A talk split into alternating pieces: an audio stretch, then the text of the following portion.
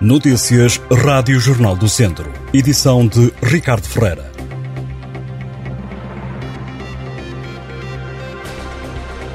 Vem mais frio, nos próximos dias deve sair de casa mais agasalhado, deve também pôr mais roupa na cama. A temperatura vai descer devido à besta do leste, uma massa de ar frio que deve atingir Portugal nos próximos dias. As temperaturas vão baixar, sobretudo a mínima, que no final da semana vai ficar-se pelos 0 graus em Viseu. A máxima vai rondar os 10. Duas pessoas morreram nos últimos 11 dias no centro hospitalar Tondela Viseu devido a complicações de saúde relacionadas com a Covid-19. Entre os dias 17 e 27 de novembro deram entrada no hospital 29 doentes, tendo os médicos dado alta a 26 infectados.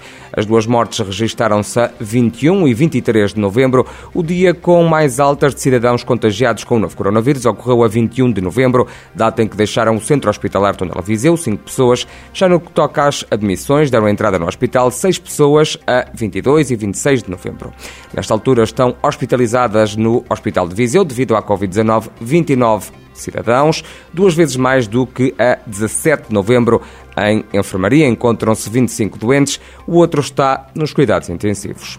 A empresa Keyflex vai instalar-se na zona industrial de Oliveira de Frades. O anúncio foi feito pela Câmara Municipal local. A empresa adquiriu há cerca de dois meses um pavilhão com vista à implementação de uma nova unidade produtiva. O investidor encontra-se neste momento a proceder à requalificação do pavilhão industrial e à montagem da linha de produção. A Keyflex vai investir cerca de 5 milhões de euros.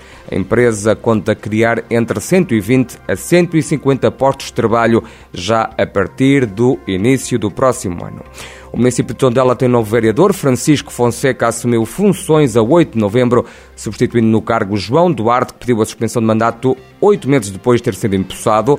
Esta foi a terceira remodelação do Executivo Municipal Social-Democrata, que é liderado por Carla Antunes Borges, que assumiu funções como presidente após José António Jesus ter suspendido o mandato depois de uma condenação pela Justiça no caso das viagens em carros municipais. Há cerca de duas semanas, o autarca renunciou ao cargo após nova condenação pelo Tribunal da Relação de Coimbra, que decidiu ainda manter a perda de mandato. Também a vereadora Sofia Ferreira suspendeu o mandato, num pedido que foi mais tarde seguido por João Duarte. Francisco Fonseca é assim a terceira cara nova no Executivo Municipal de Tondela. Esta nova mexida no elenco camarário levou a uma nova distribuição dos pelouros.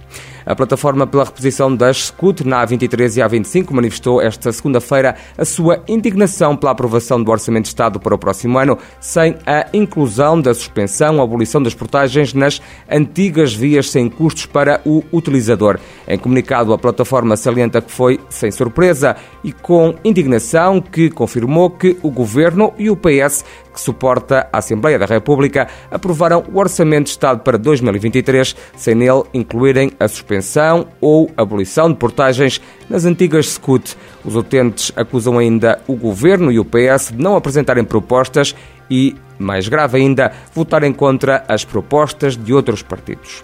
O Viseu 2001 voltou este fim de semana a ganhar para a segunda divisão de futsal. A equipa treinada por Rafael Outeiro goleou o Ocela por 7-2 na jornada 10. Soma agora 14 pontos, encontrando-se em sétimo lugar. Estão a faltar dois jogos aos vizienses na Série A da segunda divisão. No mesmo campeonato, o ABC de Nelas perdeu este fim de semana em casa contra o Marítimo.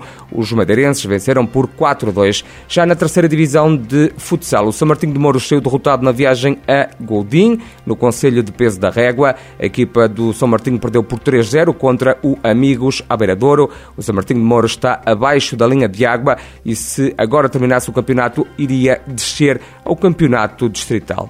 E o Termas Hockey Clube empatou este sábado com o Póvoa e conquistou desta forma o primeiro ponto no campeonato. A jogar em casa, a equipa treinada por Pedro Ferreira conseguiu uma igualdade a dois golos na jornada 8 da Zona Norte da segunda Divisão Portuguesa de Hockey em Patins.